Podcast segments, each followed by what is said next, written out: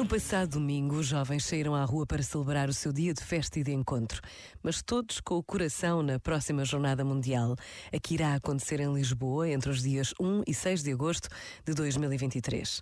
Na Diocese de Setúbal, junto à Grande Cruz e ao ícone de Maria, símbolos da JMJ, alguém dizia a sorrir que não havia memória de ver as ruas tão cheias de jovens, que serão os próximos a levar o mundo para a frente, o mundo do trabalho, da política, da cultura da ciência.